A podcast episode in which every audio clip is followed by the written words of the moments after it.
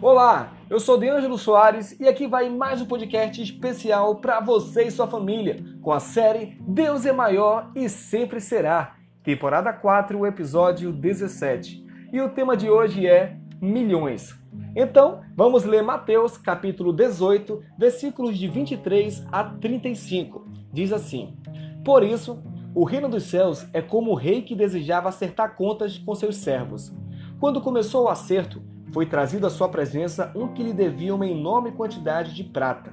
Como não tinha condições de pagar, o Senhor ordenou que ele, sua mulher, seus filhos e tudo o que ele possuía fossem vendidos para pagar a dívida. O servo prostrou-se diante dele e lhe implorou: Tem paciência comigo e eu te pagarei tudo. O senhor daquele servo teve compaixão dele, cancelou a dívida e o deixou ir. Mas quando aquele servo saiu, encontrou um de seus conservos que lhe devia cem denários.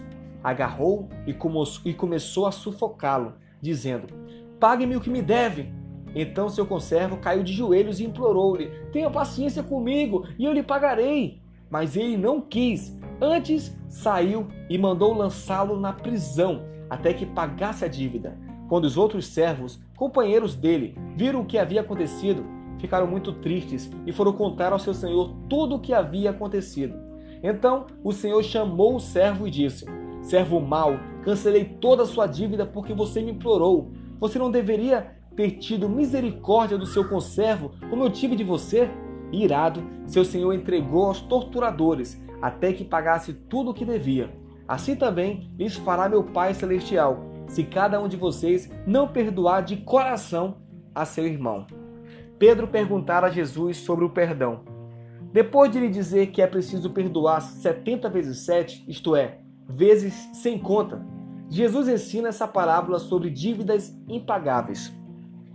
O servo devia, segundo os valores da época, o equivalente a 60 milhões de dias de trabalho. Para pagá-lo, deveria trabalhar todos os dias por 165 mil anos, impagável. É assim nossa relação com Deus ela não depende de nossos méritos. Jamais pagaremos a dívida. O relacionamento com Deus depende apenas da elegância dele em nos perdoar. Perdão é conceder ao outro a oportunidade de continuar vivo, livre e presente em nossa vida, apesar das dívidas impagáveis contraídas conosco. Dívidas pagáveis nós pagamos, as que podem ser pagas cobramos, mas para as impagáveis a única opção é o perdão. Temos de escolher o perdão ou a prisão, isto é, a mágoa, o ressentimento, o ódio e o desejo de vingança. Perdão é o recurso de Deus para permitir que pessoas que contraíram entre si dívidas impagáveis possam continuar se relacionando.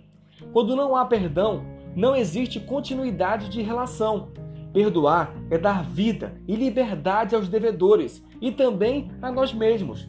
Os discípulos de Jesus são chamados a perdoar, pois sabem que também precisam de perdão. Deus te abençoe e até amanhã.